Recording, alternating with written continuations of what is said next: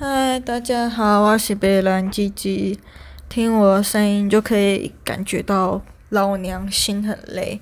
就是我最近找到工作了，然后地点是在台北，但因为之前五月的时候疫情爆发，那加上那时候租约也差不多到期了，所以我在嗯、那时候就有先五月的时候就有先搬一些东西回家，远距工作，到大概六月快要底的时候。又再回台北收东西，然后跟房东拿回押金，再搬回高雄。这样，其实我觉得今年疫情跟去年比起来算严重很多，因为去年台湾大部分都是境外感染，所以通常在机场的时候就被抓去隔离了，基本上不太会有什么社区感染的可能性。然后，嗯，就是今年不是。就是几乎大家都是因为人就是距距离很很近，应该说台湾地太小，大家距离很近，很容易冷传人吧。然后整个疫情变很严重，我也想说，感觉看这个情况，今年应该比去年更难找工作，或者是找到好的工作，所以没有想太多。然后在七月中吧，离职之后，就是很消极、偏消极性的投履历。带投了二十封这样，然后没有想到就是很意外，竟然可以找到工作。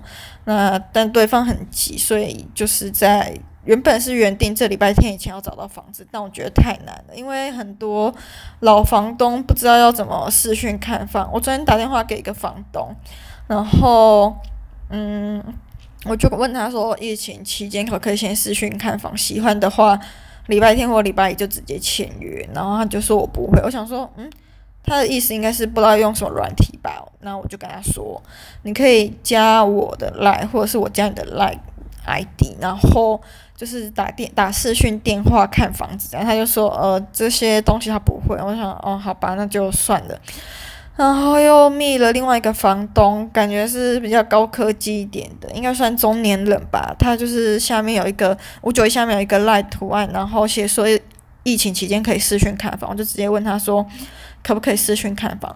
感觉好像很多人都问他这件事吧，又或者是他很懒得特地为了跟你约视讯看房，然后下班还要跑到那个地方。所以我那时候看到就是他直接已经。拍好的影片，但我觉得没有到很仔细，也没有办法看清楚那栋建筑的整体外观，还有它一些大门口跟一些呃到二楼的走廊走道，还有楼梯间一些公共设施的样子，所以就是觉得先不要，然后窗户也不能肯定是对外窗，加上。我觉得他一度电独每个房间独立电表一度电收五块就算，连公共电费都要收五电，我真的没有很爽。而且公共电费收五块啊，有些人用的多，有些人用的少，不常在家，这样不是超吃亏的吗？然后他就说公共电费是血，我就想说哇，那就直接拜拜喽。那刚刚哦，我不知道为什么心理上的因素，真的很讨厌打电话给房东看房子这件事情。不知道，就觉得房东应该都是一些二房东，所以不会很想要跟房东们接触吧。嗯，就就就就这种基于这种心态，所以很讨厌打电话给房东。然后刚才打了龙山是一间房子，算是我目前看起来最满意的，五千块有包水电诶，而且比我之前住的鬼屋还要大间，然后窗户也更大，还有阳台。虽然我之前那个鬼屋有阳台啊，可是他就是把阳台打掉，变成房间啊。对，然后要讲什么？没有，就是房间变龙山市那间房间变大了，包水包电。但，嗯、我之前有在那边做过诈骗集团，那一条路上的建筑物，大家都可以知道有点偏阴暗。可是我看到那个房间五楼，应该是。他写五之五，所以代表是那一层楼中最高的，所以也可以预防，就是上面顶楼还会有人半夜不睡觉在那边蹦迪之类的。然后我觉得它有唯一的缺点，就也是它也算是它的优点吧，就是它是那一层楼最高，就是五楼。但我从来没有想过要住五楼，我觉得好累哦。我之前去其他朋友家，他们都住五楼，我想说哦，真的是爬楼梯爬到地老天荒诶。不知道大家有没有看过长发公主的嗯童话故事？就是她住在一个高楼，然后那个巫婆要去找她的时候，就会敲门还撒小。啊喊她的名字啦，然后她就会把头发放下来，好想要有那种待遇哦。啊，为什么五楼没有电梯呢？想到就很累。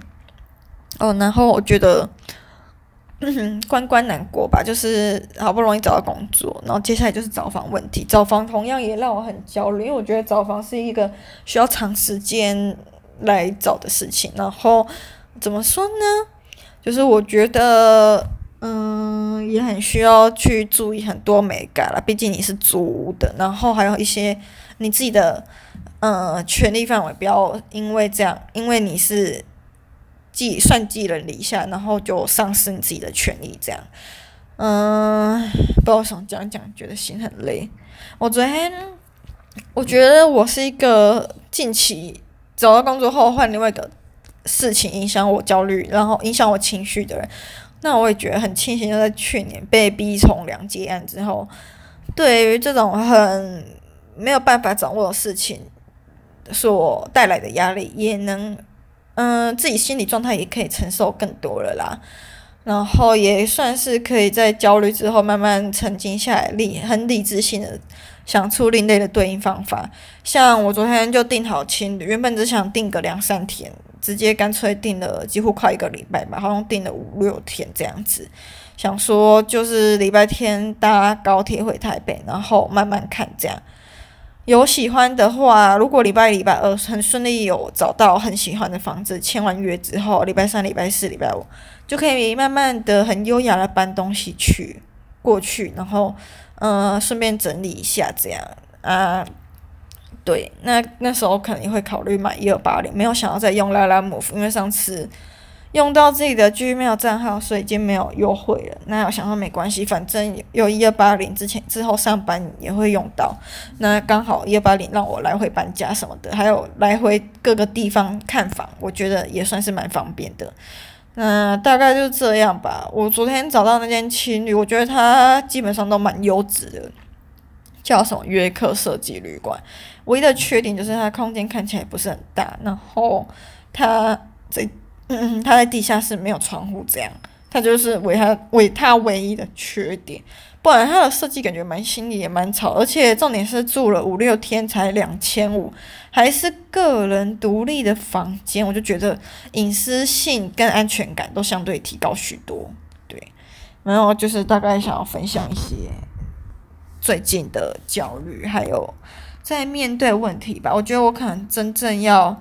找到房子，安定下来，然后工作也很顺利之后，才有办法放下焦虑的心。对，唉。